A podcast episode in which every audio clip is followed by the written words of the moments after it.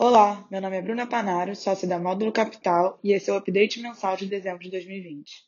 Em dezembro, destacamos a continuidade do movimento de maior alocação dos investidores em ativos de risco, resultando em valorizações significativas nos principais índices de bolsa mundiais.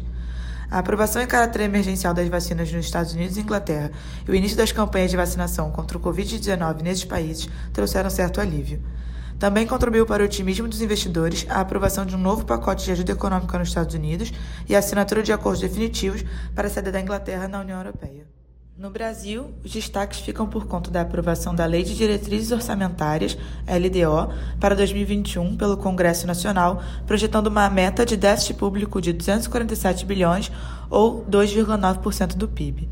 Importante ressaltar a não inclusão de um novo programa de transferência de renda ou a extensão do auxílio emergencial, contribuindo dessa forma para uma redução do risco fiscal no início de 2021. A decisão do STF contra a reeleição dos presidentes da Câmara e do Senado na mesma legislatura tirou da disputa os atuais presidentes das duas casas e abriu espaço para uma disputa acirrada com os partidos de centro-esquerda, apoiando o deputado Baleia Rossi do MDB e o governo, e os partidos de centro-direita, apoiando o deputado Arthur Lira do Progressistas o governo está buscando uma relação mais construtiva com o Poder Legislativo para avançar com as reformas econômicas. Ainda em dezembro, e como esperado pelo mercado, o cupom manteve a taxa Selic inalterada em 2% ao ano. A geração de empregos líquidos formais de novembro foi de 414 mil, superando as expectativas do mercado e marca o melhor registro de criação de empregos desde o início da série em 1996. Nossa atenção nos próximos meses estará no acompanhamento das eleições dos presidentes da Câmara e do Senado, no começo de fevereiro, no andamento das reformas e no plano de imunização do governo federal, com expectativa de começar no primeiro bimestre, apesar da politização, judicialização e desafios logísticos envolvidos mercado externo, apesar dos aumentos dos casos de Covid-19 nas principais economias mundiais, a aprovação emergencial de algumas vacinas pelos Estados Unidos, Pfizer e Moderna, e pela Inglaterra, Pfizer e AstraZeneca Oxford, e o início da imunização das suas populações trouxe uma esperança para a retomada mais consistente da abertura das economias e a volta à normalidade. Ainda assim, em alguns países, por conta da aceleração dos casos e internações decorrentes do Covid-19, algumas medidas mais restritivas continuam a ser tomadas. Na Inglaterra, a descoberta de uma nova cepa, que seria 70% mais transmissível e representa mais de 60% das novas contaminações no país, trouxe mais incertezas para o controle da pandemia e resultou em mais restrições para tentar conter essa nova variação da doença na Europa.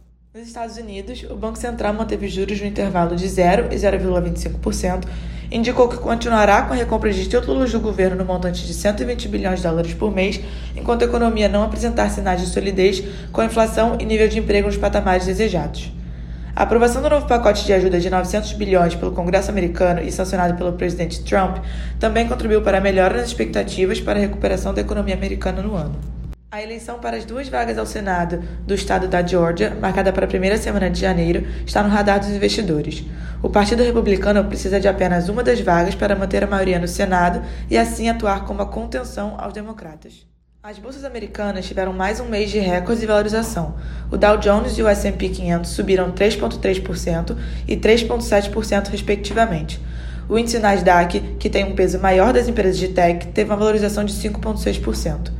No ano de 2020, o S&P 500, o Dow Jones e a Nasdaq subiram 16,3%, 7,2% e 43,6%, respectivamente. Em relação ao portfólio e atribuição, no mês de dezembro, as maiores contribuições vieram de commodities, Vale Petrobras, financeiros diversos, Banco do Brasil e Itaúsa, e utilidades públicas, Equatorial e Coelce, com 2,1%, 1,4% e 0,8%, respectivamente. Do lado dos detratores, bens de capital, Tupi, com 0,1%. No mês, realizamos dois novos investimentos, um no setor de alimentos e outro no segmento financeiro. As duas novas empresas são líderes em seus respectivos mercados, bem administradas e têm potencial para se tornarem posições relevantes no portfólio. Com isso, seguimos com uma exposição de aproximadamente 93%. Esse foi o nosso update mensal de dezembro. Bons investimentos e até a próxima!